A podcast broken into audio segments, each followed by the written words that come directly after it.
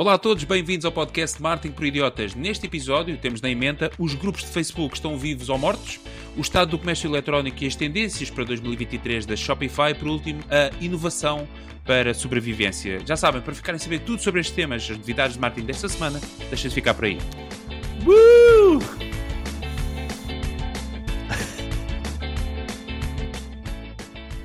Ora, muito bem, sejam então muito bem-vindos a mais um episódio, ninguém sabe qual é, do podcast Marketing por Idiotas. O vosso podcast onde falamos sobre marketing, negócios e tecnologia, não falha. No podcast temos todas as semanas os três temas da semana que já mencionei, temos também as rapidinhas, ou seja, são as notícias uh, da semana mais relevantes e por último a ferramenta da semana, ou o jogo da estatística, onde eu, o Ricardo, olá, o Diogo, Alô? o Fred Olá. e o Miguel. Alô? Uh, competimos entre nós, uh, precisamente com um dado interessante e também para fingirmos que sabemos alguma coisa. Já sabem, tudo isto em martinporidiotas.pt, onde podem consultar todos os links, notícias e temas. E agora também temos um novo subdomínio, youtube.martinporidiotas.pt, onde podem vislumbrar dois a três episódios, pode variar bastante, mas estão lá os nossos episódios, estão lá também as nossas carinhas de larocas. Sem mais demoras. Uh! Uh, pessoal que nos está a ouvir pela primeira vez e que ouviu este texto pela primeira vez, nós repetimos todas as semanas. Quem já é repetente, obrigado. Estão agora a ouvir o nosso podcast, já souberam avançar aqueles 15 segundos essenciais para chegarem aos temas. Miguel, vens falar de uma rede social que eu pensava que já estava extinta, o, I, o Facebook. É verdade. Uh, alguns dos nossos ouvintes também já sabem que saltam 15 minutos para a frente para apanharem conteúdo de, de maior qualidade a partir deste momento. Eu disse segundos, não disse, não disse minutos. Disse Ok. segundos. Não, podia, não Olha- eu podia ter dito minutos sem querer. Exato. Olha, ehm, eu esta semana trago este, este tema do grupo dos- do Facebook Estão Vivos ou Mortos. Eu adoro estes temas vi- do vivo ou morto porque eles trazem sempre imensa discussão e levantam sempre aqui umas discussões interessantes. Ah, todos nós já ouvimos que a rede social Facebook está morta, que ninguém vai lá, que é, que é só o pessoal, o pessoal já só tem conta porque nunca se deu ao trabalho de a fechar, que o TikTok é que é, o Instagram também o é, e o Twitter não era, mas passou a ser e agora é. Pelo, pelo número de seguidores que nós vamos tendo, não é? Ah, o meu KPI de análise para perceber se o Facebook está vivo ou morto sempre foi o meu dia de anos. Ah, eu há sete anos atrás tinha tipo 300 Ah, e tal boa. pessoas a darem-me os parabéns. Desde aí o número vem sempre caindo todos os anos e agora tenho para aí umas sete. Isto para mim só pode querer dizer duas coisas. Ou o Facebook está a perder utilizadores ativos e que interagem com a plataforma, ou então é a minha popularidade que está a descer em queda. Ah, eu não quero acreditar na segunda hipótese, por isso vou acreditando. É, exato, então uh, vou fazer aqui o repto. Aliás, deixo este desafio a todos os nossos ouvintes a ir ao nosso grupo do WhatsApp uh, a dizer quantas pessoas desejaram os parabéns uh, no seu feed para tirarmos este limpo. Ou seja, será que a popularidade do Miguel está pelas ruas da amargura? Muito provável. Ou será que o Facebook está com menos utilizadores ativos? Pode ser um misto dos dois. E é isso que vocês podem comentar em, em w.marketingporidiotas.pt. E que também é o nosso grupo vocês, quando é, quando é que foi a última vez que deixaram os parabéns a alguém no Facebook? Eu não Sabes, tenho Facebook eu tinha- já. Eu, eu, durante uns tempos, eu tinha um bot automático instalado no Chrome que Ei, detectava automaticamente Eixa. quando é que a pessoa fazia anos. Não, Espetaste uma faca no coração de tanta gente neste Não, momento. que a. Cumprimentos. Isto é- Esta, ainda existe, ainda existe, mas deixa eu explicar. Então é assim, aquilo tinha uma versão em que eu podia escrever três frases completamente diferentes. Então quando Ei. o sistema detectava que a pessoa fazia anos, ele rodava as frases diferentes para cada um dos utilizadores. Juro, aquilo era máximo sucesso. Depois começou-me a fartar por um motivo, que foi o seguinte, que é aquilo quando o sistema está automático e tu tens um grupo grande, As pessoas respondiam-te. as pessoas respondiam. ficavas E aí irritado. está o problema. E aí é está o problema. Porque E lá ficava- na resposta tu já és obrigado a ir lá. Então eh, para com isso, porque pensei, isto é giro, resultou, mas eh, era só. Ainda tá- e- mas ainda existe. Meu Deus, Sim. que faca no coração. E, e será que isto se compara aos parabéns quando mudamos de profissão no LinkedIn? Eu acho que é um Também dá para bocado. automatizar. Muitas felicidades, votos de muito sucesso. Sim. Ver parabéns mais no um. novo, no novo desafio. Ou, que é que Exato. é. ou parabéns pelo seu aniversário de emprego. É Ah, uma exato, esse é giro. Bem, mas não, não, não desfocar. Eu acho que eh, o pessoal do WhatsApp, eu gostava muito de perceber também eh, qual o número de parabéns que. Eu também Que vou ver recebe. o número de parabéns que, que, que recebi da última vez. Mas o, Diogo, o Miguel já acabou, não. Não, não, não. Sim, era só, era só isto. Ah, era? Então Mas- obrigado, Miguel. Não. Mas queria só dizer que aqui, do, que aqui dos meus três ilustres ninguém me deu os parabéns no meu dia de anos. Mas, epá, vamos continuar. Olha, Eu falhei. vamos continuar. Desde que não tenho Facebook, tenho falhado muitos aniversários. Eu mas eu também. E por acaso tenho sentido isso. Eu dei no Facebook, dou- Miguel. Tu é que não viste. E foi lá escrever agora. Está lá. Parabéns atrasados. É, é, eu faço a 24 de dezembro, ele vai lá meter a 24 de janeiro. Olha, Mas, bom, pronto, mas eu força. Já, olha, eu já não abri o Facebook há uma data de é a tempo. intenção. Até que me aconteceu. intenções. Nem intenções têm. Bem, bem, não vamos descambar. Eu prometi que esta semana me ia portar bem, que não ia começar aqui a disparatar, mas pronto. Ah, esta semana passada houve uma coisa que me fez voltar à plataforma. O nosso ouvinte, o Luís Menezes, experimentou, gostou e depois perguntou-me se podia promover o Bubble Bubble Cria a tua página de inteligência artificial em um minuto. Ah, já lhe. Estou a gozar. estou a Qual é o link? Da Ah, sério. Bubbleleads.com. Ok, boa. Ponto com. Continua. Ok. E eu pronto, eu lá e disse que sim, eh, e ele começou a fazer aqui uma promoção, e de repente a plataforma começou a aumentar exponencialmente o número de utilizadores. A cada 7 ou 8 minutos vinha um novo utilizador registado com uma landing page criada Mas na com link de plataforma. afiliado? Não, eh, não, eu por acaso eu ia dizer isso a seguir, Luís, nem penses que vais receber link de afiliado. Ah, Vais receber diretamente uma cota na empresa. Exatamente, exatamente. Ah, mas pronto, a cada 7, 7 ou 8 minutos vinha um novo, uma nova pessoa que se registava no site, ia confirmar o e-mail e a seguir criava uma landing page. Isto, ou seja, não é uma lead nem é uma- sequer uma visita, era mesmo um registro. Bom, ah, no total entraram 60 utilizadores novos no espaço de um dia. Eu fui logo falar com o Luís, pá, Luís, diz-me o segredo, o que é que está a passar, o que é que tu fizeste? E ele disse-me basicamente que meteu informação num grupo de Facebook onde está, que tem o tema de marketing digital mais para traffic managers e que tem cerca de 2 mil membros. Ok? O post que ele colocou era muito simples. Tinha ali um link para a página e dizia que tinha encontrado ali uma, uma plataforma que criava landing pages, etc. Ah, E eu fi- fiquei completamente pasmado, porque nós fizemos aqui as contas, 2 mil utilizadores, eu não sei quantas visualizações do post é que existiram, mas 97 pessoas visitaram a página, o que são 4% desses 2 mil. Desses, desses 97, 62 inscreveram-se, o que significa uma taxa de conversão de 63%. Ok? Foram 60 num só dia e depois 2 ou 3 nos dias a seguir que já não estou a contabilizá-los. Para o Luís não me chatear. Ah, basicamente, isto foram resultados, foram resultados 100% orgânicos, grátis e no Facebook. Ah, claro que nós, assim que vimos isto, fomos logo replicar a estratégia para outros grupos e começámos a ter mais inscrições orgânicas. Ok? O que me levantou logo a questão: então, mas isto dos grupos de Facebook, isto está vivo ainda, não é? Eu já pensava que os grupos estavam, estavam mortos. Eu vim ver aqui algumas estatísticas e tenho aqui algumas muito rápidas. 1,8 bilhões de pessoas utilizam Facebook Groups. 400 milhões de pessoas estão em grupos que consideram terem significado. Ah, o Facebook desenhou a experiência para ficar mais focada de conteúdos vindos dos grupos, que têm mais reach neste momento, e menos dos amigos, o que parece ter resultado aqui para, para aumentar o número de utilizadores de, de grupos. 50% dos utilizadores do Facebook fazem parte de 5 ou mais grupos, e existem dezenas de milhões de grupos no Facebook. Os principais grupos têm um engagement acima de 80%. Posto isto, questões para o painel. Vocês tinham esta ideia que os grupos de Facebook estavam vivos? Qual é que é a percepção? Vivo ou morto? Ah, vale a pena insistirmos hoje em dia ainda a criarmos grupos de Facebook para as nossas comunidades ah, e existimos nesta estratégia e tática de marketing? E como é que podem as marcas ter presença nestes grupos? Queria saber a vossa opinião. Muito bem. Não sei, Diogo, força. Oh, oh, oh, Miguel, confirma-me uma coisa, mas tu mediste o tráfego e o tráfego vinha com referência de Facebook ou estás só a deduzir porque Todo, Porque foi a única do partilha. Facebook. vinha Foi tudo do Facebook? Foi a única partilha. Nós ainda não tínhamos começado a fazer a nossa. A nossa nós, nós ainda não fizemos campanhas sequer. Nós basicamente falar, falei com o Luís e ainda estávamos a mostrar a algumas pessoas para verem, pá, está preparado para uma pessoa normal entrar Mas vinha com referência Facebook, certo? Sim, com referência a Facebook. São todos dali. Ok. Ok. Interessante. incrível. Pá, super interessante. Super interessante. Eu não sabia, para mim, a mim ah, apanhou-me apanhou-me de surpresa. Não, não estava à espera este 80% dos posts terem interação. Aliás, a, a interação, sim, 80% é, é incrível. É incrível. É, é um número muito, muito elevado. Sim. Olha, nós, só para terminar aqui, nós fomos também fazer, eh, quando replicámos isto, fomos a alguns grupos de indústrias, tipo, fomos a grupos de imobiliário, etc. Metemos num grupo de imobiliário, não, então faz todo sentido, para os gestores de imobiliário terem. Tivemos ali 7 ou 8 conversões, com um post. E não são conversões, epá, é uma conversão que é difícil, que é ir ao registar-se, ir ao e-mail confirmar o, o registro, entrar e depois criar uma landing page. Isto não é, é uma conversão de alto valor, ó, bastante qualificado.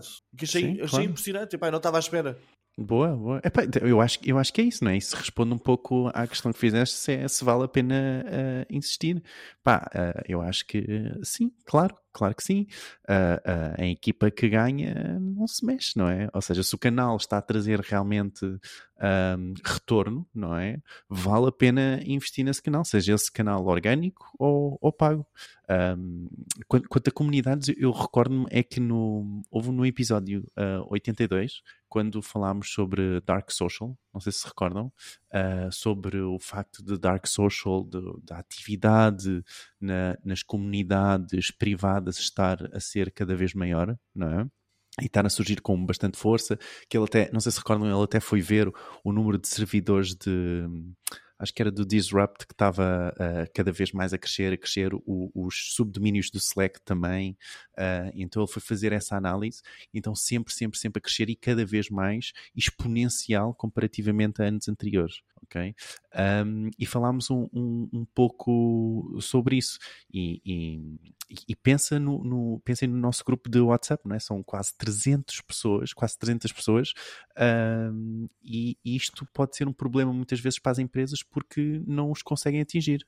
Esses ingratos inscreveram-se para aí dois ou três. O resto, o resto veio tudo, veio tudo de um grupo onde não nos conheciam de lado nenhum. É pá, grandes ingratos, a nossa audiência, é terrível, terrível.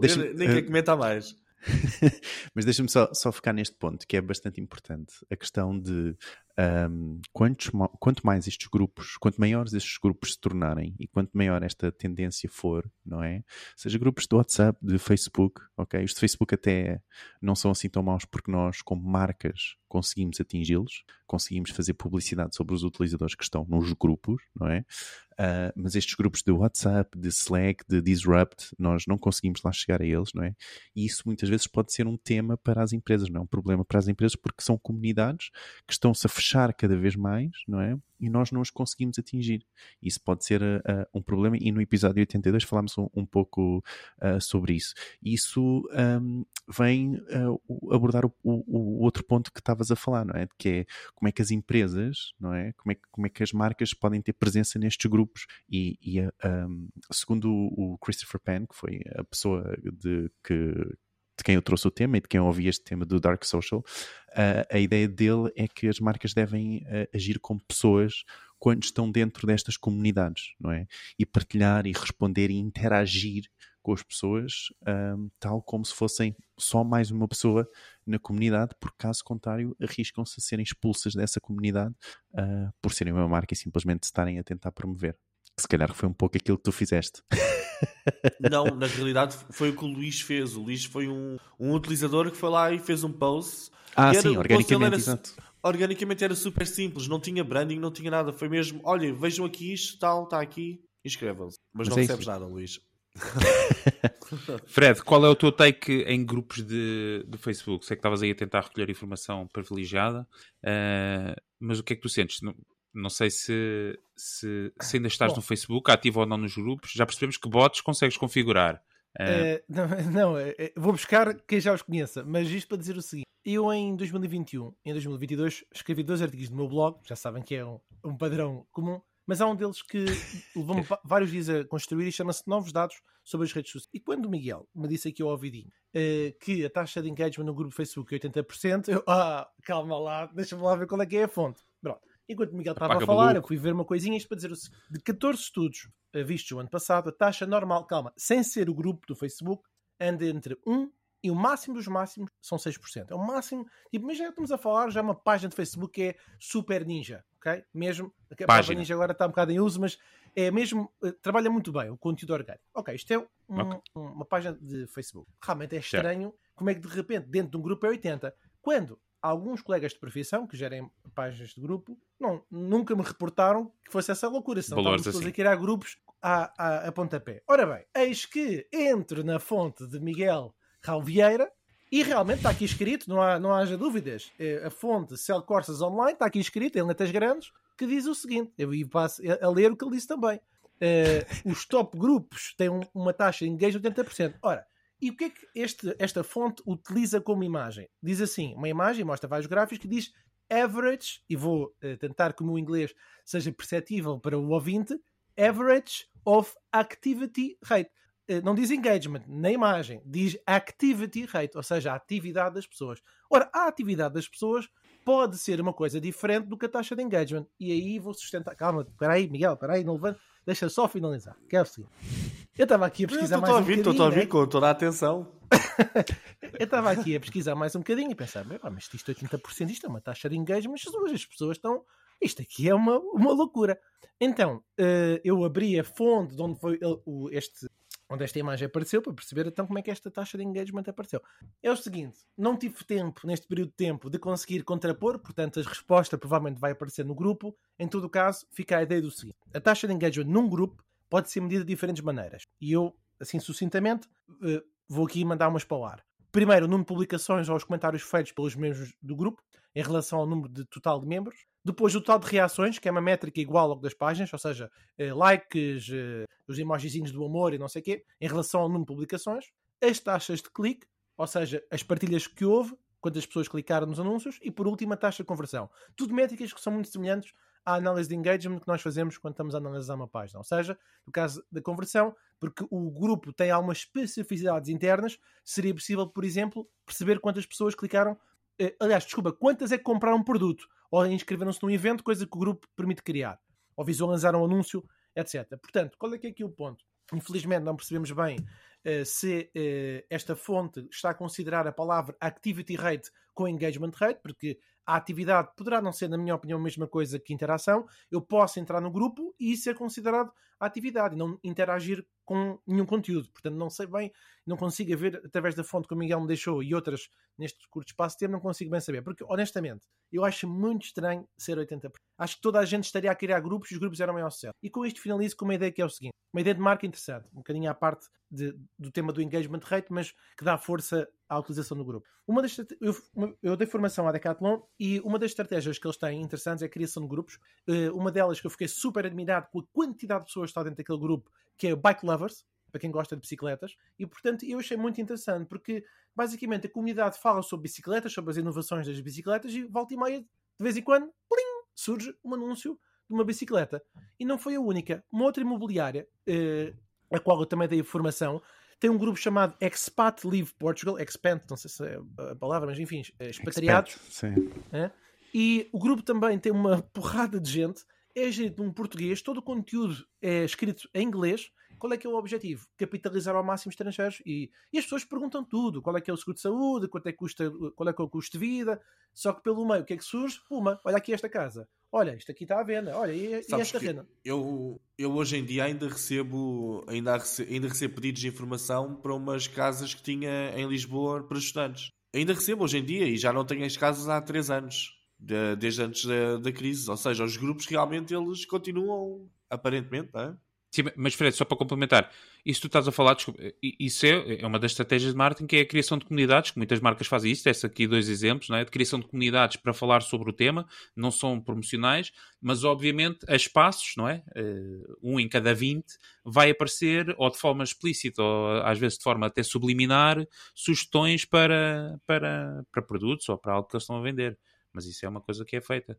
Acho que os Sim, influencers o que fizeram foi aproveitar esse espaço e criarem eles as, as comunidades com, certo tipo de pessoas, as suas tribos, e depois as marcas vão lá aterrar a fazer aqueles. eh, E o, o que acontece muito hoje em dia, tu, ainda há pouco estavam a falar no nosso grupo do WhatsApp sobre aqueles infoprodutos de, de cursos de marketing e tal.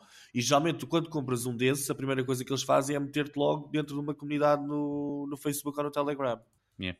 Que é para reclamares com o produto. Neste momento, pois, Não, complementa, Fred, desculpa. Eu estou a imaginar o Facebook como um grande pavilhão e há- dentro do, do pavilhão pode haver alguns compartimentos que nós estamos a chamar de perfis pessoais ou páginas de marca e depois ainda há outro compartimento mais pequeno que seria os grupos. Eu imagino que realmente os grupos possam ter uma taxa de interação superior à das páginas. No entanto, aqui, há- há- acho que é importante nós pensarmos aqui em duas coisas. Eh, a primeira é que mesmo, por exemplo, na nossa indústria, trabalhamos eh, na grande maioria com foco no marketing, eh, nós já vimos grupos aparecer desaparecer. Estou-me a lembrar do Facebook, estou-me a lembrar do Digital Done Right, que são grupos que já não têm a mesma chama de interação que tinham no passado. Não quer dizer que possam ter substituído por outros, mas a verdade é que gerir um grupo dá, dá bastante trabalho, porque depende muito da, da, interação da comunidade, enquanto que nas páginas acaba muito por ser a criação de conteúdo uh, de, de, um para muitos. Uh, e depois tem aqui um outro fator que é aquilo que eu referi há bocadinho. Infelizmente eu não consegui, aliás, não há dados, não parece, deve haver, mas é que não consigo encontrar tão rápido, por isso não, não são assim tão transparentes quanto isso em relação ao engagement do grupo. Mas acho que é um desafio interessante para pesquisar, mas só dizer isto: se os grupos fossem assim um sucesso tão grande dentro do Facebook, acho que já mais pessoas estavam a criá-los. E nesse aspecto não se, não se viu uma dispersão tão grande para plataformas como o WhatsApp. Mas, mas sabes lá tu se estão a criá-los ou não? Não é? Podem estar a criá-los às, às, escondidas, às escondidas de todos, não é? Muitos grupos são privados também. Sim, mas eu acho que o Fred Nem aparecem nas pesquisas. queria dizer era a questão de uma taxa deste nível não passa despercebida há muito tempo. Claro, quer dizer, pode claro. durante sim, um tempo sim, mas... Deixa-me Mas força, Diogo, ponto. Sobre a taxa, o que, eu, o que eu consegui perceber, ou que me parece, é que é a taxa dos posts que acabam por ter um engagement. Ou seja, dos posts que são postados na, na, no grupo, ok? o número desses posts que acaba por ter um engagement, ou seja, 80% desses posts acaba por ter um engagement, seja esse engagement um like, uma reação, um comentário. Foi o que me pareceu pelo, pelo. Não deixa de ser uma coisa boa, não é? Não deixa de ser uma coisa positiva, atenção. Uh, mas parece-me que esse é o número que, que, está aqui. Muito bem. Fica o tema, obrigado, Miguel. Uh, Diogo, antes de passarmos para o teu tema, só relembrar quem nos está a ouvir pela primeira vez que temos então o nosso do, o do WhatsApp, que podem aderir através do link w.martinporidiotas.pt. Uh, eh, estamos lá nós e está lá uma grande parte da nossa comunidade de ouvintes e todas as semanas nós deixamos lá um conteúdo exclusivo para os nossos um, ehm, participantes do grupo do WhatsApp. Esta semana é uma ferramenta especialíssima uh, criada pelo Chat Diogo PT. Está certo? Não, uma ferramenta de é criação de anúncios de pesquisa com o chat GPT numa, uh, numa folha de Google Sheet. Exatamente. Google Sheet. Exatamente. Sheet. É uma Google Sheet. Na verdade, não é só uma questão de ser uma ferramenta de criação de anúncios de, de Google Ads ou de, de, anúncios de pesquisa. Na verdade, é uma função, ok, que vocês vão ter a, a possibilidade de chamar para qualquer uh, questão que vocês tenham, qualquer prompt que vocês tenham no chat GPT, só que o chat GPT, em vez de vocês irem ao site do chat GPT, vai-vos responder na, na Google Sheet. De dizer que isto não é bem chat GPT, é a ferramenta do OpenAI e vocês vão ter que ter uma conta no OpenAI, mas não se preocupem, cada, cada vez que vocês vão lá uh, utilizar a função, aquilo é menos de um cêntimo por, por vez que vocês utilizam a função, dependendo do, do prompt que vocês utilizam. Um, mas sim, portanto é muito barato e vocês conseguem assim utilizar e criar conteúdo ou aquilo que vocês quiserem. O prompt é, é vocês é que decidem e o sistema responde na célula. Portanto, uh, nesta, neste caso, tem a parte de ferramenta para criar os anúncios de pesquisa de uma forma mais automática. Um, e depois tem a parte de função que vocês podem utilizar para qualquer coisa que vocês queiram dentro seja, de uma Google Sheet. Vejam em primeira mão aquilo que a Microsoft vai lançar daqui a um ou dois anos com a compra do, do investimento no OpenAI. O Diogo já lançou, está aqui, Martin por Idiotas, só aqui. Esta semana, vejam em primeira mão como é que o Excel vai ser daqui a dois anos. Bom, é um bom bem, para promover bem isto era publicar isto num grupo do Facebook, mas a gente não tem. Bom, Diogo. Vens então falar, porque acho que está mesmo. Não, atenção, deixem-me só adicionar. Não publiquem isto no grupo de Facebook, isto é exclusivo do nosso grupo do WhatsApp. Sim, por favor, não queremos cá 150 mil links de cliques, de... até porque não conseguimos medir. Digo eu, não sei. Acho que para aqui não, não dá para medir. Bom, Diogo, vamos falar do estado da nação e também do comércio eletrónico e as tendências para 2023 da Shopify. É, como prometido a semana passada, então eu queria-vos trazer aqui um pouco uh, o estado do, do, comércio eletrónico e as tendências para 2023. Acabei por me focar mais nas tendências, porque o, este foi um relatório que nós partilhámos, na verdade, uh, no nosso grupo do WhatsApp, um relatório do Shopify para 2023. E eu adoro estes relatórios do Shopify porque têm imensa informação, não só por parte do Shopify, ok? Portanto, de todas as lojas que o Shopify gera, como também a verdade é que eles acabam por ir buscar imensos estudos uh, que estão publicados por várias consultoras uh, e acabam por basear bastante bem a sua informação. Portanto, gosto imenso destes estudos do, do, do Shopify. Então, um, o Shopify trouxe, trouxe este, este PDF que continua partilhado no nosso grupo de WhatsApp. Depois, se vocês entrarem uh, neste próximo mês ou neste próximo, nesta próxima semana, digam que nós podemos fazer o repost desse, desse, desse link. Uh, mas no fundo o que eu queria fazer era, era um bocado ir buscar o sumo, não é? Para, para vocês que não chegaram a ler o report e agora conseguem ouvir de uma forma mais fácil uh, uh, para vocês. Então trouxe aqui um, um, as tendências, portanto, ten, eles têm as tendências de marketing, têm várias outras tendências, mas vou falar aqui sobretudo sobre as tendências de marketing para 2023 e as tendências de e-commerce para 2023. Então, os pontos que, que, que eu trouxe foi então em termos de tendência de marketing, o dilema da informação, ok? Uh, a ideia é que, à, à, medida que o consumidor fica cada vez mais anónimo por causa da privacidade, o nosso ROAS pode estar a piorar. Uh, e segundo a Boston Consulting, uh, lá está, aqueles estudos que eles trazem, 95% dos marketers já sentiu os efeitos da privacidade nos seus dados. 95% é muito, é, é muito marketer. contudo, 71% dos utilizadores, ok, continuam a afirmar que querem uma experiência personalizada ok? Portanto, é, este foi, foi um dos pontos.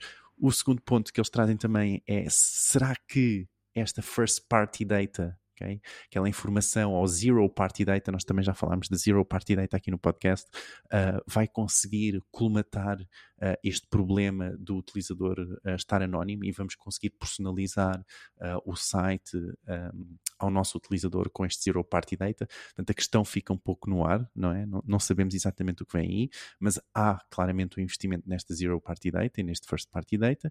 E um, eles trazem aqui outro, outra tendência que é a colaboração ok?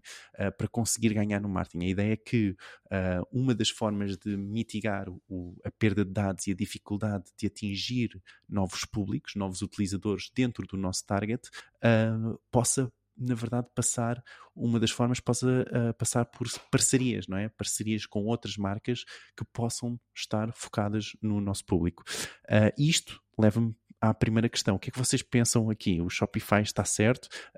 Um, Fez-vos pensar aqui em alguma tendência? Painel, o que é que vocês acham? Olha, o que, o que me faz pensar é que as pessoas. Eu acho que este tema da privacidade, e nós o ano passado gozávamos imensas e que a privacidade é uma tanga e tal. Eu acho que na realidade ninguém percebeu bem o que, é que era a privacidade ou deixava de ser, e eu acho que os, estes consumidores que estão a ser uh, testados ou que estão, que estão entrevistados epá, revela uma, uma realidade, é que o pessoal quer tudo, o pessoal quer, uma, uma, quer ter privacidade, mas depois quer uma experiência personalizada, mas e as coisas são um bocado incompatíveis, não é? Mas pronto, se ele respondesse a um questionário antes de entrar na página, até podia ser uma, uma experiência altamente personalizada, mas o problema é que além disto querem uma experiência instantânea. Ou seja, privacidade, experiência personalizada e uma coisa rápida e instantânea, isto é impossível, não vai acontecer pelo menos desta forma, a não ser que comecem a aparecer algoritmos de inteligência artificial, epá, que comecem a perceber algumas coisas sobre a pessoa e que vejam algumas coisas a acontecerem direto que nós não conseguimos ver, não é? Uh, mas eu acho que sim, eu acho que a Shopify está certa neste momento.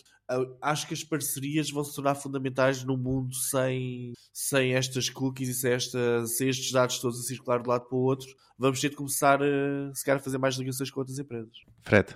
E, é só dizer que há, é, estas preocupações da privacidade dos clientes e se os dados são partilhados, se são vendidos ou não são vendidos, o que é que é feito com isso, realmente tornam aquela problemática de, em, em relação ao anonimato do utilizador como preocupante. A questão é que se o utilizador não fornecer informações suficientes e se elas não forem completas, se não, tivermos, se não como é que o cliente vai interagir com a marca, eh, de alguma forma fica difícil como é que conseguimos anonima, anonimizar, mas uh, tornar, tornar anónimo, anónimo, a informação do cliente. Uh, não sei se isso depois, ou seja, não há uma visão completa, como é que vamos torná-lo anónimo? Não sei. Acho que é uhum. é caro e trabalhoso. Acho que é isso. Diz, Ricardo, desculpa, interrompi-te. Não, não, não. E alinhar um bocadinho com aquilo que o, que o Miguel eh, também tinha dito, mas é esta questão deste, e é precisamente esta, este dilema, não é? De, de da experiência personalizada e, e, ajustada ao utilizador versus o, o, caminho que estamos a levar de zero party data.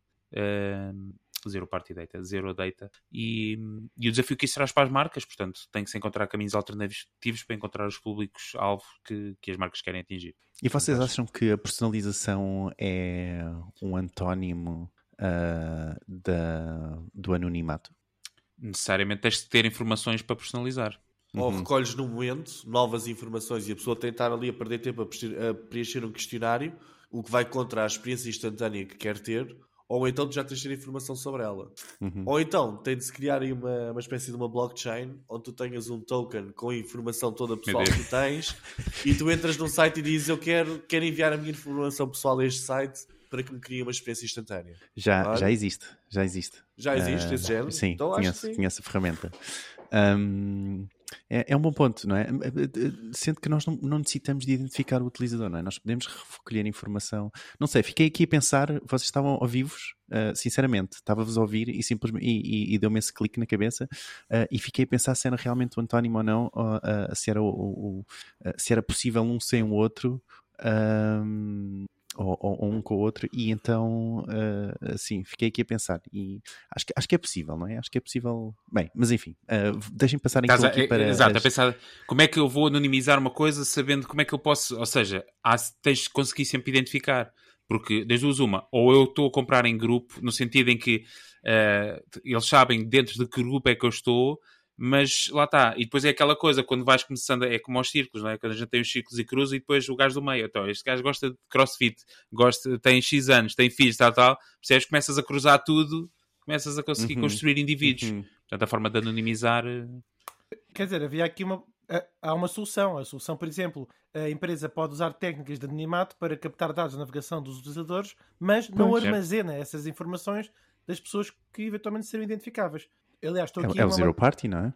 Eh, pois, eh, uma forma talvez de oferecer essa opção de per- de personalização do utilizador era, para já, aquilo que já está agora a existir, que é a pessoa poder escolher quais são os dados que deseja. E Alguns dados, se calhar, não são assim tão eh, elementares para que a marca possa dar um conteúdo, eh, pois, realmente é detalhado. Mas acho que achava que ia garantir que os utilizadores têm o controle das informações. Reparem nisto, o, o- o utilizador pode continuar, portanto, o site pode personalizar com o anonimato do utilizador, não é? É possível, ou seja, eu não sei quem o utilizador é, eu não tenho informação sobre o utilizador, mas o site personaliza mediante as escolhas do utilizador e a informação que vai personalizar fica no browser do utilizador, não fica do lado da Mas empresa. isso, tu acabaste Isso- de escrever first party data, não é? Exa- Exato, as- first party, zero data, não é? Zero party. Ou seja, não, não necessariamente a empresa tem acesso ao, à informação ou quem é o utilizador. Portanto, e o anonimato é de quem é o utilizador. É? Que é Mas um- depois entram tipos como tu que rejeitam as cookies é? e até arranjam programas para rejeitar as cookies por eles, extensões e tal. Epá, dão cabo disto tudo. Não, são 0,01%. Vamos passar aqui às, às tendências de e-commerce e é a minha última questão, eu prometo, para uh, o meu tópico fica, fica por aqui. Então, as tendências de e-commerce para 2023. A segunda Shopify o e-commerce vai estabilizar em 2023 após o decréscimo de 2022 uh, e 2021, na verdade. Um, aliás, o decréscimo de 2022, porque uh, em 2022 decrescemos em relação aos anos pandémicos, não é? Em que houve um aumento exponencial e 2022 não conseguiu acompanhar. Então, a partir de 2023, vamos continuar a crescer a dois dígitos, entre os 12% e os 14% até 2025. Portanto, boas notícias no, no e-commerce. Mas eles. Diz, diz. Quem é, qual é a entidade que diz isto? É o Shopify. É do mesmo. Não. É a eMarketer. Não, Ok. isto é a eMarketer, se eu não estou em erro. Um, mas está no relatório e podem ver, eles têm tudo super bem documentado. Mas, segunda tendência, as redes sociais vão infiltrar eh, parte do retalho eh, e não vai ser possível ignorar. Eh, as redes sociais têm agora quase tantos utilizadores quanto o número de utilizadores na internet, com 4,7 mil milhões de utilizadores de redes sociais versus 5,07 mil milhões de internautas, ok? Portanto, as redes sociais, na verdade, até já são a segunda forma preferida dos utilizadores encontrarem novas marcas, ok? Portanto, entre televisão, entre revistas, etc., a segunda forma de encontrarem novas marcas, para além de pesquisa, são as redes sociais, ok? Mas o social commerce vai explodir se o metaverso pegar, ok? Se o metaverso realmente começar a ser eh, eh, mais do que uma tendência, eh, há uma projeção, aqui não sei qual é a fonte, mas há uma projeção de chegar aos 678 mil milhões de dólares todo o mercado de metaverso para 2030, ok? Uh, que é, é bastante interessante rever esta volta do metaverso. Será que é este o ano do metaverso? Vem Apple, não vem Apple, agora já não vem porque não sei o quê, não sei. Vamos ver. E por último, a tendência de impressionar os clientes através do mundo digital interativo, seja ele uh, por um chat em real time ou integrações de redes sociais, mas a ideia é tentar impressionar o chat por todas as integrações e, integrações e facilidades okay, uh, do mundo digital. E é isso. O que é que vocês pensam? O Shopify está certo? Fez-vos pensar em alguma coisa? Miguel.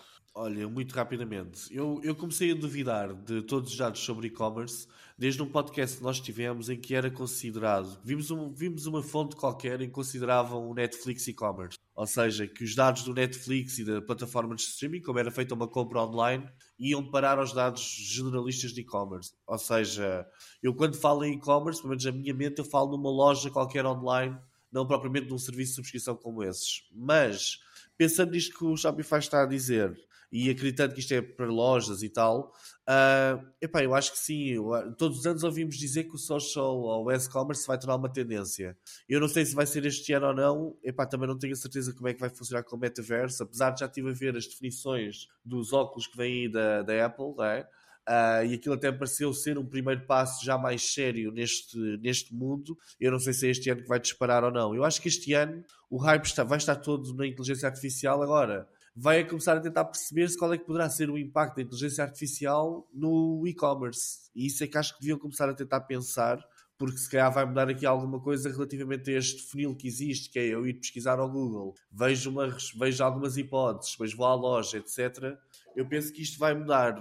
Agora, qual é que é o impacto vai ter ou não? Epá, acredito que cada vez, há de haver surpresas este ano, mas as principais surpresas vão ser uh, ditadas pela taxa de inflação e não propriamente por alguma coisa que esteja a acontecer de especial no online. Parece-me a mim, mas, mas vamos ver, vai ser. Muito bem. Fred, um, qual é o teu eu estava a pensar, há aqui muitas coisas que o, que o Diogo disse, uma delas, vou, vou destacar duas ou três, mas quando nós falamos tendências, eu eh, fico sempre a pensar que isto depende, depois, depende muito do patamar em que o determinado negócio está, porque quando nós estamos a falar de tendências, estamos a, à procura de padrões ou direções de evolução numa determinada área da indústria e algumas podem ser identificadas com análise de dados, como por exemplo, nós sabemos que as redes sociais têm vindo a crescer, um dado estatístico que o Diogo comentou que as redes sociais têm vindo a crescer e estão cada vez maiores, é algo que já conhecemos. Eh, podem ser informações relacionadas, por exemplo, outro dado estatístico eh, que o Diogo traz é o facto, e aí sim eu achei curioso, em relação a ROAS. Uh, uma outra particularidade que já é dos tempos que nós estamos a correr tem a ver com o anonimato, não que ele nunca tenha sido importante, mas agora assume cada vez mais predominância na medida que existem cada vez mais adblockers e todas as empresas, por conta do RGPD e das leis dos Estados Unidos, assumem preocupações e as grandes Big Tech recebem multas em função disso. E, portanto, realmente, eu, eh, pegando no que tinha lido no, no guião há pouco, destacaria aqui duas coisas. Só para percebermos que às vezes o que é tendência para uns agora já era para outros há 3 ou 4 anos. Por exemplo, eh, uma das coisas últimas que o Diogo disse foi impressionar os clientes através do mundo digital interativo, eh, seja por chat em real time ou integrações com as redes sociais. Ora, há quanto tempo é que isto já não existe? Que é um chat online e integrações com redes sociais. Claro que, dir-me-ão vocês, ah, Federico, muitos e-commerce não têm isso. E aí é verdade, muitos não têm. Mas lá está, é o que eu estava a dizer, as tendências depende de, quem é que tem quem é que não tem. Uh, só para fechar, e para não ser exaustivo, realmente eu acho que aqui é um, concordando perfeitamente com o que mais me destaca de todos estes temas e concordando com esta visão uh, do Shopify, acho sempre importante estes resumos, é o tema do social commerce. Nós temos visto o crescimento da influência das redes sociais, sabemos que as pessoas confiam mais em amigos, confiam mais em familiares. Uh, falámos já de um estudo da Euromonitor que mostrava que o e-commerce uh, aumentou 24% de um ano para o outro. Sabemos que as pessoas têm mais dispositivos móveis, sabemos que as pessoas têm um crescimento das redes sociais, portanto faz todo o sentido que as redes sociais sejam um impulsionador para gerar mais vendas. Agora, disso até o metaverso, ainda acho que é um salto gigante, creio que não será em 2023, porém, há aqui uma chamada de atenção interessante, que nós já falámos no último episódio. Um, os rios de dinheiro que a meta está a gastar, pronto, é um indicador. Dois, o facto da Apple estar aí por esse caminho, embora tenha adiado uh, os seus óculos, que também pode gerar aqui uma preocupação, porque o primeiro ia custar 3 mil dólares, agora já baixou. Mas enfim, o facto de haver outras marcas a trabalhar para a realidade aumentada e realidade virtual pode ser um indicador. A ver, vamos, se não eh, engolimos aquilo que estamos a pensar no final deste ano.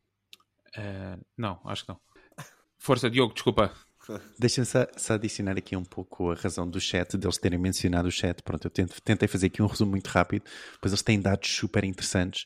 Um deles é a questão do chat, por exemplo, eh, que me chamou imensa a- a atenção, é a questão de o WhatsApp Business ter chegado a ser das 10 apps com mais downloads no mundo e de haverem mil milhões de utilizadores a comunicar através do WhatsApp com negócios, através do WhatsApp e do Messenger, ok? Ahm, todas as semanas. Mil milhões de utilizadores. Ok? Portanto, é muito utilizador. Portanto, isto é, é uma explosão aqui deste, deste, deste, deste mundo Ah, dos chats, que ok. é isso que eles tentam destacar. Desculpem, eu não, eu não, não consigo dar todo o contexto, tentei fazer aqui um resumo. Não, mas isso é interessante. um Ou seja, o WhatsApp como é. uma, uma das principais plataformas para live chat. Não, e o WhatsApp Business chegar às 10 apps com mais downloads. Isso já Não é? É interessante, incrível. sim. Isso é É diferenciador. incrível, não é? Uh, muito bem, obrigado Diogo. O link fica em marketingperiotas.pt, novamente do, do, do estudo da Shopify, e tem lá depois o o link também para outros estudos onde, onde retiram os dados, que era isso que estava a ver, da estatística Exato. e não só. Uh, e fica lá então em marketingperiotas.pt. Antes de passarmos ao tema do Fred, só relembrar ou avisar quem está a ouvir pela primeira vez e ainda não avaliou o nosso podcast. Há pessoas aqui deste grupo de quatro que aqui estamos que uh, iradamente, ir, iradamente, com ira, quero eu dizer, se pronuncia sobre o facto de termos só cento e poucas avaliações, nem nem de perto, de Eles não estrelas. fazem nada, pá. Eles não Miguel fazem. então está na tentativa a ver se baixamos dos 5 para 3 ou 2. Perdemos É. ao Temos Eh, 95 avaliações no Spotify. Pá, 95 avaliações. Já Pá, não está obrigado, mal. malta. Quem, quem, é quem avaliou, obrigado. Porque ouviste todas as semanas, já avaliou e tem que ouvir este sermão ou do, do António, do padre António Vidal aos, aos peixes, ou claro que é, e, e pronto. Mas quem, quem ainda não o fez, e se tiver eh, 30 segundos, que é o tempo de ir ao Spotify, ao nosso podcast, chegar lá e avaliar com 5 estrelas, porque, como se reforçamos sempre, há aquela questão do vírus, quem carrega 4 ou menos. E ajuda-nos a continuar, hein? Ajuda-nos a continuar. Para lá do vírus, que o Ricardo menciona sempre, todas as semanas, a quem não avalia. São uns 1500 euros por cada 5 estrelas de avaliação. Mas não precisam saber tudo. Não, ajuda-nos a continuar, como é óbvio. Porque nós já definimos aqui até entre nós que é se a partir do momento em que passar para 4, pá, fechamos isto e tchau, amigos. Eu tenho uma consulta às 5, vou ter que abandonar. Muito bem, inovação, Fred. Ora bem, eh, hoje é um tema que eu confesso já antemão, não deveria talvez fazê-lo, mas não estou particularmente entusiasmado, mas arranjei aqui um, Que um lamúria. parágrafo que, que me dá Está energia. sempre a queixar-se. Baixar já expectativas é pôr já tudo no chão. Olha, não esperem Não, não, muito, mas- olha, escrevi isto no joelho. Mantenha-se até ao fim, que, até- que acredito que vai agregar valor, como Muito disse bem. o nosso amigo Diogo. Bom, então nos últimos 12 meses houve um aumento das taxas de juros, já sabemos disso, o ressurgimento da inflação, que juntamente com a guerra na Ucrânia precipitaram uma queda no mercado dos anúncios digitais e noutros setores da economia, da economia, levando a um acentuado abrandamento do crescimento das receitas para grande parte das grandes empresas. Eh, A semana passada houve um memorando interno do CEO da Alphabet, o Sundar Pichai, refere, e cito, nos últimos dois anos assistiu-se a períodos de crescimento dramático. Para corresponder e alimentar esse crescimento, contratou-se para uma realidade económica diferente da que enfrentamos hoje, fecho citação. Portanto, este foi um sentimento semelhante a que inúmeras empresas, outras empresas tecnológicas expressaram, refletindo a forma como aumentaram as contratações no regime de taxas de juros baixas que se seguiu depois à pandemia. Então, assim, muito sucintamente, a semana passada a Google da Alphabet anunciou que iria cortar 12 mil postos de trabalho, 6.4 da sua força de trabalho. Também na semana passada a Microsoft anunciou que iria despedir 10 mil pessoas, 4 por- 4.5 dos seus atuais 220 mil funcionários. 4,5% é isso? Eh, Sim, 5%, Desculpa. 4.5. Ah, desculpa. 4.5.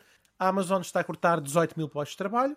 Recordar-vos que em novembro a Meta Platforms despediu 11 mil trabalhadores. A Salesforce que tinha, este, este dado achei bastante impressionante, só, fiquei a pensar como é que se gera recursos humanos de tanta gente, mas a Salesforce tinha 49 mil trabalhadores e passou em dois anos para 80 mil. Em dois anos, 80 quase que duplicou. Bom, a principal causa, no caso da Salesforce, foi ligeiramente diferente, porque engordou, porque comprou a Slack. Eh, recentemente anunciou que vai despedir 10% da força de trabalho, ou seja, 8 mil pessoas. E vi uma notícia, pouco antes de entrar aqui no podcast, que a 3M dispensou 2.500 trabalhadores. A 3M, a 3M é que me parece já uma empresa diferente, porque é uma empresa diferente das outras. Exatamente. A 3M é uma empresa diferente. Todas elas são desculpa. tecnológicas, que eu referi até agora à exceção da, da 3M. Eh, Mas Pois. pronto, só para dizer que eu não tenho especial interesse neste papel de ardina eh, de despedimentos, mas neste tema, para os mais curio- curiosos, existe um site chamado layoffs.fyi, ou seja, layoffs.fi, que registra todas as empresas que desde 2022, 2023, têm, vocês podem escolher o ano, têm despedido trabalhadores. Empresas nos Estados Unidos, espero que não haja necessidade de construir um site desta natureza para Portugal. Bom, então, agora veio a parte talvez que me dá um bocadinho mais de ânimo para ter feito isto. Para superar estes despe- despedimentos, as empresas de tecnologia estão a tentar diversificar as suas fontes de receita, investir em novos negócios e produtos e a implementar medidas de eficiência para reduzir custos. E no fundo, estas empresas precisam realmente manter a sua capacidade de inovar e de se adaptar rapidamente às mudanças no mercado. Vamos só rever aqui cinco muito rápido. A Amazon, que está a investir em inteligência artificial e automação para expandir a presença no comércio eletrónico e no setor das entregas. A Apple, que está a investir em tecnologia de realidade aumentada para expandir a sua presença no setor dos jogos e de entretenimento. A Google, em tecnologia de internet, internet das coisas, inteligência artificial para expandir a presença em dispositivos domésticos inteligentes e automação residencial.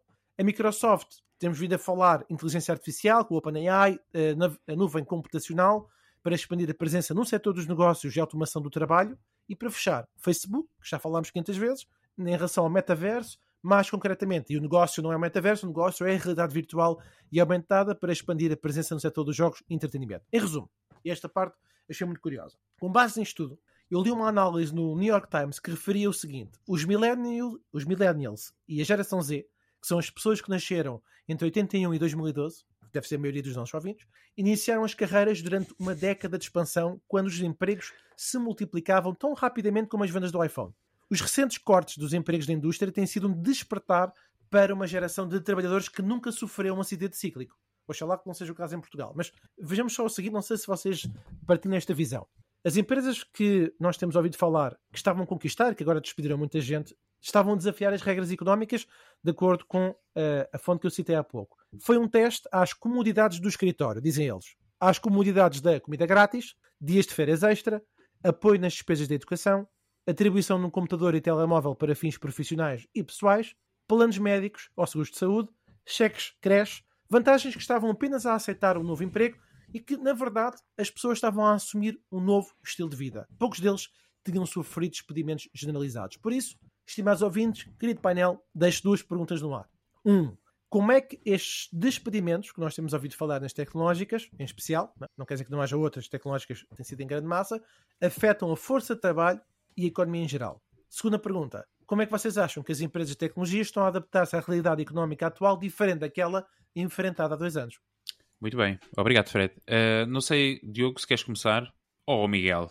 Miguel, eu faço um compasso de 30 segundos e enquanto vocês vão ir ao Google ou ao chat GPT pedir uma resposta. Um, não, é curioso falares deste de artigo do New York Times porque estava a comentar em off com o, o Diogo, precisamente um artigo que também saiu da Wall Street Journal a falar de o porquê, o, o, a supor de porque é que a Apple ainda não tinha anunciado nenhum despedimento. E muitos dos motivos que estavam lá, atenção que é um, um artigo de, meramente de exercício, de o porquê pode isto estar a acontecer, era precisamente porque a Apple não, não tem o rol de benefícios para os colaboradores, nem tem uma política de contratação, nem teve, uh, semelhante às grandes tecnológicas, nomeadamente os Facebooks, Uh, e outras que tais. Uh, e por isso tem equipas muito contidas, os benefícios aos colaboradores são muito contidos. Um exemplo que ele dá lá é isto das refeições grátis.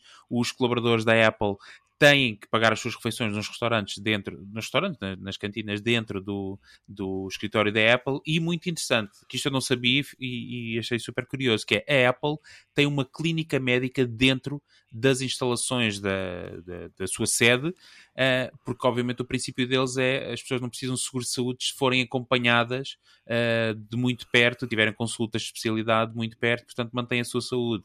Uh, por mais tempo e daí não necessitarem a partir de um saúde. Portanto, poupam muito mais dinheiro uh, do que propriamente a estarem a pagar seguros de saúde às pessoas.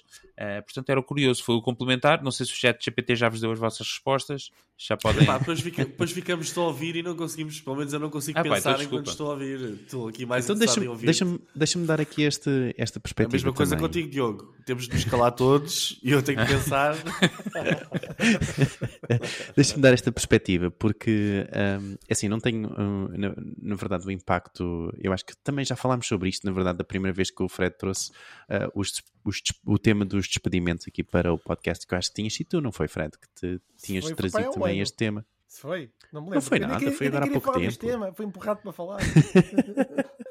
Epá, eu- lá está, e, fal- e falámos aqui, até, até, até acabámos por, por falar um pouco sobre o impacto nos, nos programadores que não teriam tanto problema em encontrar novos trabalhos. Recordam-se disso? Isto foi há muito Sim, eu, pouco le- tempo. sim, sim, eu lembro, eu lembro de falarmos disso. Não sei quem trouxe o tema, É. mas falámos dessa, dessa situação. Tu Sim, estavas eu- bastante epá, não sensível. tenho, não tenho muito. eh, exato, eu não tenho muito a, a adicionar eh, sobre isso. Eu- o que eu gostei e, e- e- que. Eu, eu li um artigo e gostei imenso da, da, da perspectiva e da ideia, eh, que foi um artigo por um scholar de Stanford, um senhor chamado Jeffrey Pfeffer, um, e- e e, e ele tentou explicar a razão pela qual estes perdimentos estarem todos a acontecer neste preciso momento. Na verdade, foi o, o momento anterior, quando houve aqueles despedimentos ah, da, da Meta, ou da Amazon, etc. Aqueles primeiros despedimentos já bastante grandes. Ahm, e ele veio explicar, ah, ele tentou explicar numa, com uma ideia de que isto não deixa de ser ah, mais do que um contágio social. Ok? Ah, a ideia dele é que ah, ah, acaba por ser um- uma espécie de, ahm, de, de- de- ai, de- de comportamento que acontece nas empresas ao lado de outras empresas, não é? E as outras empresas veem a fazer, não é? E então pensam também em fazer o mesmo. E ele diz isto porque, ah, segundo ele, há vários estudos académicos que já mostraram que as próprias reduções de pessoal no local de trabalho, ok? Na verdade, acabam por não ajudar muito na redução de custos, ok? Porquê? Porque há imensos pacotes de indenização que têm um custo muito grande, ok? Um custo muito grande, ah, principalmente aqueles programadores, por exemplo, que o Sundar Pichai estava a ver agora, são programadores há 20 anos da Google. Esses, estes programadores têm um direito a pacotes de indenização enormes, ok? Durante seis meses, durante não sei quanto tempo, têm mais o ordenado pago durante, esse, durante esses próximos seis meses. É assim um balúrdio enorme. Ahm, ahm, segundo eles, as, as, as dimensões aumentam as taxas do seguro, ou seja, quanto menos eh, trabalhadores, na verdade, mais vão ter que pagar também pelo, pelo seguro de, de cada trabalhador. Os cortes reduzem a moral e a produtividade no local de trabalho, porque os restantes funcionários ficam também a pensar se serão eles os próximos. Portanto, várias, ele aponta aqui vários pontos. Aponta vários pontos, claro, mas ah, fala sobre vários pontos ah, que não é uma ideia só de, de rentabilidade de uma empresa, vamos despedir pessoas, ok? Que não passa só por aí, porque isto tem todo uma cadeia, tem todos uns pontos associados ah, que não são assim tão positivos para, para as empresas.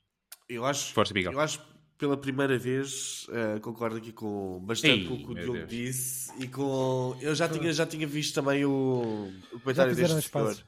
Eu vou E discordar. realmente, realmente o que o senhor diz faz muito sentido. E alguns lá no meio ele diz: epá, é um disparate pensar-se que estas empresas estão a despedir para sobreviverem ou para, para ajustarem as contas. Não, é mesmo este contágio social que existe. Ah, agora, o que parece-me que, que é um bocadinho disparatado a forma que as empresas estão a fazer isto, é pá, completamente. Eu acho que é um grande disparate.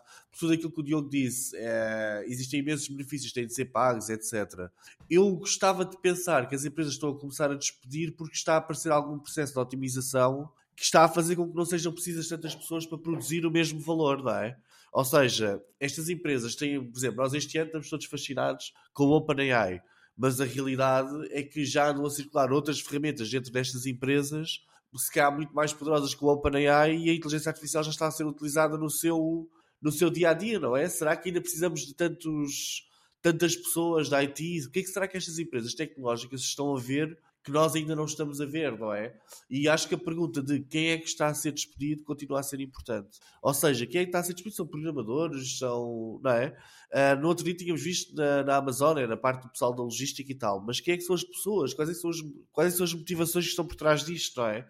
Nós só vemos os números e vemos o pessoal depois a queixar-se nas redes sociais. Nós temos de tentar perceber é que, que realmente quem é que são estas pessoas que estão a ser despedidas, de que cargos e que valor é que e como é que estas pessoas foram substituídas, né? porque eu também não acredito que o Facebook venha despedir uma data de pessoal só porque viu a Amazon a Então- despedir, então o que é que não é? que o Elon Eles devem despedir fez? com. Não substitui ninguém? Eu sei, mas ou seja, ele vem, despediu pessoas, não é? Mas ele não despediu pessoas que estavam, de repente, não, não se apercebeu, pá, espera aí que eu despedi, afinal despedi toda a gente essencial. Não. Há de haver aqui algo. Isso, não, isso aconteceu, não é? Ele acabou por despedir pessoas essenciais e acabou por recontratá-las. estavas doido para dizer isso, até estavas a rir. Não, mas a deixa- deixa-me adicionar este ponto, porque tu mencionaste um ponto muito engraçado que é ah, ah, será que estas empresas estão a ver alguma coisa que nós não estamos a ver? E esse é o problema do contágio, não é? É um pouco isso que é o que é que a Amazon está a ver que a Meta, que a Meta não está a ver? E depois a Meta fica a pensar, mas o que é que a, a- a- ou depois o Twitter, ou não digo o Twitter, mas o que já despediu toda a gente. Meu Deus, Mas ele foi o primeiro, assim foi tudo a seguir, mas ele é que levou logo. Mas, mas já despediu tudo, não é? Portanto, não há muito mais. Enfim, mas, mas fica depois isto. Portanto, isto é, é um ponto. É, Eu não sei se neste nível de empresas seja assim, seja assim tão. É capaz. Isso é Olha que eu acho que o Sadar. Pichai estava lá na sede e disseram: Oh senhor, eh, a Microsoft vai despedir 10 mil. 10 mil? 12 mil. 12 mil. Exatamente. Exatamente. Não, não, não. Comigo não brincam. Esta coisa tão triste. E também não, e também não se esqueça, Não, só para eu- acabar o meu comentário, depois podes falar à vontade. Ah, estas empresas cresceram muito e esta ideia do pessoal vai lá todos jogar ping-pong e tal, aquelas condições incríveis de trabalho, são empresas que cresceram muito e este ciclo está a chegar ao fim e vai começar um novo ciclo, que é este da, da inteligência artificial, metaverso, etc. É normal que no final de um ciclo tenha de se fazer aqui uma espécie de uma lavagem de limpeza da casa a preparar-se para os próximos 20 anos de crescimento, não é? Quer jogar ping-pong com ser robô, também. é isso? Pá, por exemplo, né? ou, ou jogas contra a parede, que era o que eu fazia quando os meus irmãos não queriam jogar comigo. Muito bem. Só, eu- o que é que eu te queria dizer? Eu queria dizer qualquer coisa, já não me lembro o que é que era. Portanto, vamos seguir. Era uma coisa interessante, caraças. Mas agora não consigo dizê-la. Mas estou aqui a pensar em já lá fazer vamos. chouriço. Já lá vamos. Eh, Bora, vai às muito bem. rapidinhas que. Vamos às rapidinhas? Então vamos às rapidinhas. É isso mesmo. É isso. Rapidinhas, para quem nos está a ouvir pela primeira vez, notícias mais importantes de marketing no mundo e em Portugal. Muito bem, o YouTube cria um programa educacional que consiste numa série de cursos online para os estudantes ganharem equivalências aos cursos universitários nos Estados Unidos. É uma iniciativa para quebrar as barreiras de custo e acessibilidade ao ensino superior, sobretudo nos Estados Unidos. Não é nada barato. O chat GPT não é particularmente inovador e nada revolucionário, eh, quebra comilhas, diz o cientista-chefe da inteligência artificial da Meta, ele é que sabe. Ainda no chat GPT, o novo plano profissional pode vir a custar até 49 dólares por mês, mas ainda sem anúncio formal. A Microsoft anunciou um novo investimento multibilionário na OpenAI, criadora do ChatGPT. A Warner Brothers Discovery anunciou a sua primeira subida de preços para a versão sem anúncios do seu serviço de streaming HBO. Passou de 14.99 para 15.99 por mês. O serviço de streaming em todo o seu setor tem aumentado os preços. A Tesla baixou e de que forma drástica o preço dos seus veículos elétricos nos Estados Unidos e Europa e na China também, numa tentativa de aumentar as vendas após falhar os seus objetivos de entrega de veículos no quarto trimestre. O cofundador da Netflix, Reed Hastings, desistiu do seu cargo eh, de CEO, tornando-se presidente executivo, uma vez que a empresa relatou um quarto trimestre menos positivo. O Twitter proibiu oficialmente aplicações como o Tweetbot ou o Twitterific, que permitem aos utilizadores aceder e publicar tweets fora da sua própria aplicação e do site do Twitter. Calma, que ainda não acabou. O TikTok está a testar uma nova forma de funcionalidade de podcasts, que permite aos utilizadores ouvir o áudio de um vídeo enquanto a sua aplicação é executada em segundo plano, de acordo com a Business Insider. Ainda não é a última. O TikTok tem também estado debaixo de fogo nos últimos tempos e enfrenta agora um ultimato. Caso não cumpra a legis- legislação europeia, a rede social poderá ser banida da União Europeia até dia. Tem até, aliás, dia 1 de setembro para cumprir. E por último, agora sim, a Google vai encerrar o Google Optimize. What? A 30 de setembro deste ano. O Google vai ser. O produto vai ser descontinuado, mas há rumores que poderá continuar integrado no Google Analytics 4. Meu Deus, o Google Optimize. Quase É ninguém verdade. usava. Uma grande ferramenta. É, mas quem é que usava?